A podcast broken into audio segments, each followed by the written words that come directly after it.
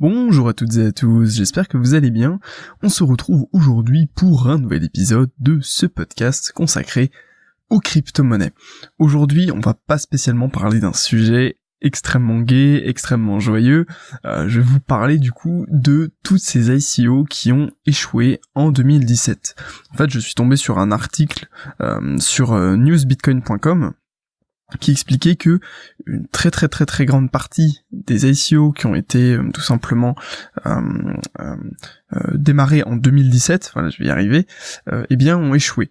Euh, faut savoir que du coup 2017 ça a quand même été, enfin j'ai l'impression, enfin je pense que dans quelques années on verra 2017 comme une période historique, euh, notamment sur eh bien le monde de, la révolution digitale euh, et puis l'essor en fait des crypto-monnaies. 2017 probablement que ce sera l'année où en fait il y a eu le, un tournant en fait dans le monde des cryptos et qu'il y a une grosse partie des investisseurs qui ont commencé à s'investir dedans et que finalement le monde a pris conscience de ce potentiel énorme qu'il y avait eh bien dans les cryptos. Même si une grande partie, enfin une grande partie des personnes euh, qui s'intéressent aux cryptos s'y intéressent euh, depuis avant en fait 2017. Après moi je suis plus dans la vague de ceux qui se sont intéressés euh, en mi 2017, mais voilà toujours est-il que c'est une année où il y a eu énormément d'ICO. Précisément 902 d'ICO ont été recensés sur le site Token Data.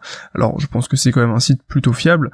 après peut-être que les statistiques ne sont pas aussi, enfin je veux dire il peut y avoir un peu plus ou un peu moins d'ICO, mais si vous réfléchissez bien, 902 ICO, en un an, ça fait presque euh, 3 ICO par jour. C'est, juste démentiel.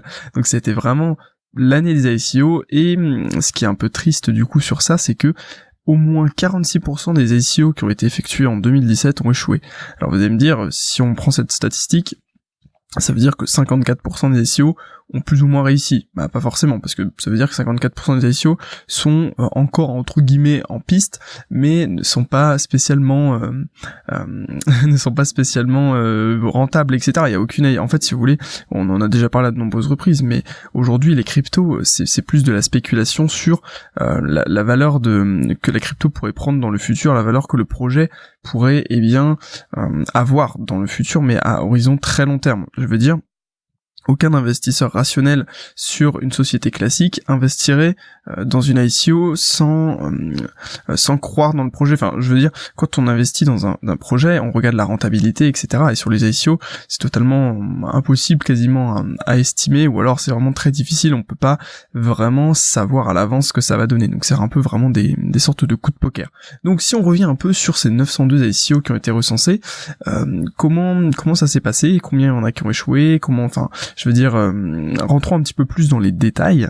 Alors du coup, sur ces 902 ICO, il y en aurait 142 qui auraient échoué au stade du financement. C'est-à-dire qu'elles n'ont pas du tout réussi à lever les fonds. Par exemple, elles ont eu un projet, elles ont décidé de euh, le, le, mettre en application, le, commencer à faire une campagne pour récolter des fonds, et puis quand elles ont lancé leur ICO, elles ont soit du coup pas suffisamment eu de financement, soit elles en ont eu aucun.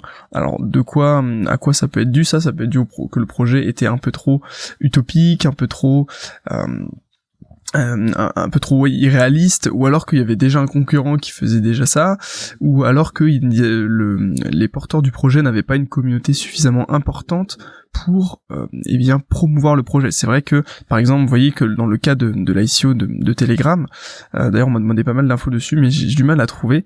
Euh, et, eh bien vous avez une Telegram qui a déjà une communauté gigantesque, donc potentiellement eux ils vont réussir à faire à faire leur financement, c'est pas un problème. Mais du coup il y a déjà 142 ICO sur les 900, euh, donc ça fait quand même plus que plus que 10%, ça fait presque 15% qui n'ont donc pas réussi à dépasser ce stade de la levée de fonds, euh, donc ça explique déjà une part en partie euh, les échecs. Donc après, ça peut être intéressant dans ce cas-là parce que euh, ça veut dire que vous n'avez potentiellement pas investi dedans. Donc on peut déjà les enlever de celles qui ne sont pas rentables finalement.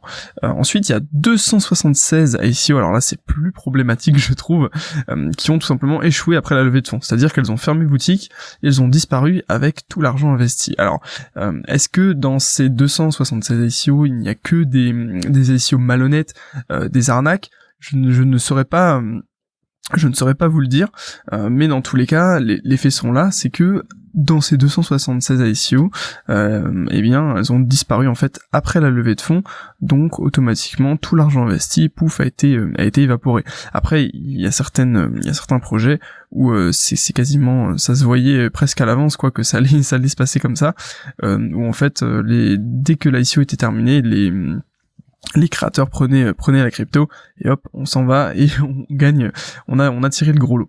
Euh, donc euh, mine de rien si on, on rajoute du coup ces, ces 276 ICO qui ont échoué après la levée de fonds et ces 142 ICO qui ont échoué au, au, niveau de la levée de fonds ça représente quand même 104 millions de dollars qui ont été investis. Alors ça peut paraître beaucoup ou pas tout dépend de la manière dont, on va voir les choses, mais euh, l'idée que je vais vous balancer derrière ça, euh, c'est qu'il faut pas oublier qu'il y a eu des, personnes qui sont devenues extrêmement riches avec les cryptos, donc euh, ça n'est disons que les proportions sont pas les mêmes. Imaginez que vous, avez acheté, je sais pas, 100 bitcoins en, en 2000, 2011 par exemple, ou 200 bitcoins, ou j'en sais rien, où vous avez mis un petit peu d'argent. imaginez que vous avez mis la même somme d'argent que vous aviez mis aujourd'hui sur les cryptos.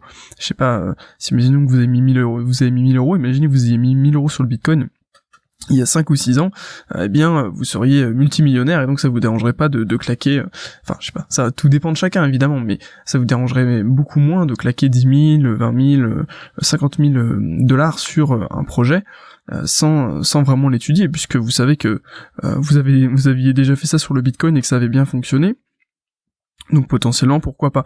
Donc euh, d'un côté oui ça ça représente une somme importante, mais de l'autre côté ça correspond en fait euh, à ce qui euh, à la réalité de, ce qui s'est passé sur les cryptos où en fait finalement c'est pas des, des, vrais investisseurs qui sont derrière tous ces investissements, ce sont des personnes comme vous et moi lambda. Après vous et moi on est potentiellement plus euh, informé maintenant puisqu'on on prend la on a la démarche de se former d'aller lire des, des choses d'aller regarder les, les white papers etc mais je veux dire ce sont des gens lambda qui ont gagné énormément avec le bitcoin et qui du coup n'hésitent pas à investir un peu à droite à gauche euh, du coup en plus du coup de ces 46% d'ICO qui ont échoué déjà en 2017 on peut en rajouter 113 qui en fait peuvent être qualifiés de potentiellement semi-échec.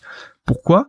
Euh, Eh bien parce que il n'y a plus d'activité sur les réseaux sociaux, notamment. Enfin, il y, a trois un peu trois facteurs qui expliquent qu'on peut les qualifier de semi-échec. D'après, en fait, c'était, je, vous ai dit que ça venait de token data, mais en fait, il y a eu une étude qui a été faite du coup euh, sur les, les, les tokens qui ont été recensés sur token data. Donc, euh, je suis pas sûr que ça vient exactement de token data.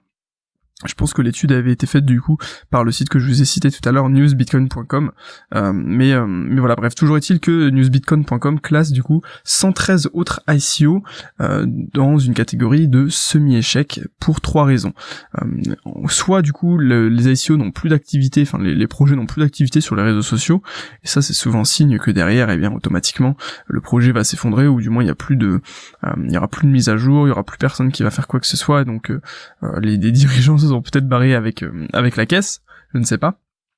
Ensuite, euh, le, deuxième, la deuxième cause éventuelle de semi-échec, ce serait une communauté beaucoup trop faible ou tout simplement déserte, donc en fait impossible dans ce cas-là de mener à bien le projet. Sûr que le projet était cool, mais derrière il n'y a pas eu euh, de communauté. Et on, voit ça souvent sur des, des micro-niches, par exemple, euh, cibler une ICO qui pourrait cibler les dentistes ou ce genre de choses, c'est beaucoup plus difficile que avoir une ICO qui permettrait une adoption de masse, parce que voilà, aller convaincre tous les dentistes d'utiliser votre système. la force de la blockchain aussi, c'est le, fait de, pouvoir avoir une communauté derrière qui euh, qui bah voilà soutient le projet et qui va y participer et l'utiliser en fait. Et euh, troisième du coup euh, troisième cause c'est que le projet n'a aucune chance de réussir. Alors ça je sais pas trop vraiment sur quoi ils peuvent se baser dessus mais j'imagine que ils se basent aussi sur la taille de la communauté forcément ça doit, ça doit également jouer. Donc on voit que finalement sur ces 902 ICO, il y en a quand même beaucoup plus que ce qu'on pensait qui ont, qui ont échoué. Ça porte en fait le taux d'échec à 59% si on considère du coup euh, les, les semi-échecs.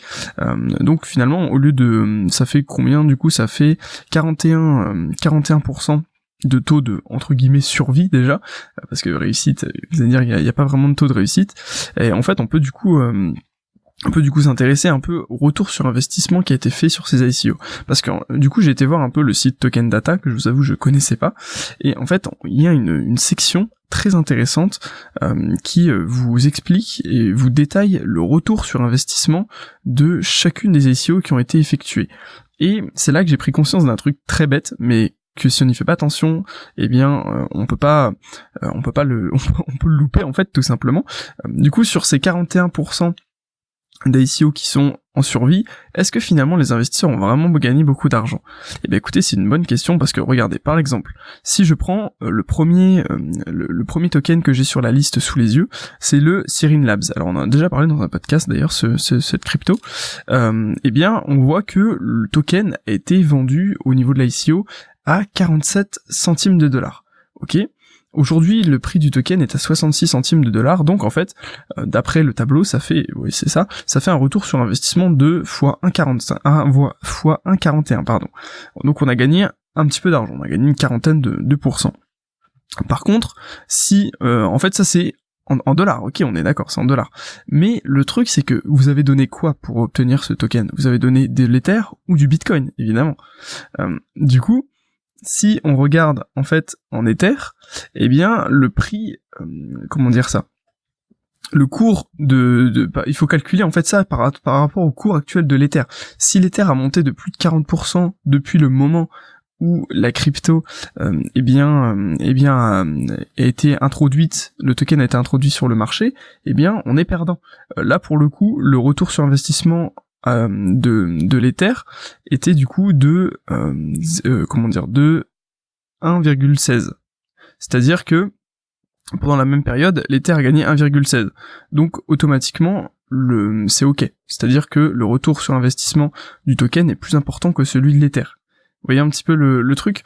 Donc si vous aviez mis vos vos Ethers sur le comment dire sur le Sirin Labs, eh bien vous auriez gagné 21%. Alors, je vais expliquer ça parce que c'est pas forcément évident. En fait, si vous voulez, sur le tableau, vous avez trois colonnes qui, résument sur la période de temps donné, c'est-à-dire depuis le moment où, le, token a été introduit sur le marché et à aujourd'hui, le retour sur investissement du token, le retour sur investissement de l'Ether et le retour sur investissement du Bitcoin. D'accord? Donc, là, par exemple, sur le Sirin Labs, c'est 41% de, retour sur investissement pour le token 16% pour l'Ether et euh, un, négatif pour le Bitcoin de euh, du coup si je calcule moins 22%. Ok, euh, mais du coup on, après le logiciel va calculer combien vous auriez gagné si vous aviez mis du coup vos Ethers sur eh bien le Sirin Labs. Donc si vous avez mis des Ethers sur le Sirin Labs, vous aurez gagné 21%. En fait, ça calcule un peu le, le coût d'opportunité si vous n'aviez pas acheté le Sirin Labs et que vous avez laissé vos Ethers par exemple. J'espère que j'ai vous ai un peu fait comprendre l'idée. Et donc là, dans le cas présent, euh, c'était du coup plus rentable d'acheter des Sirin Labs que de garder ses Ethers, parce que le retour sur investissement de l'Ether sur le Sirin Labs est de 21%.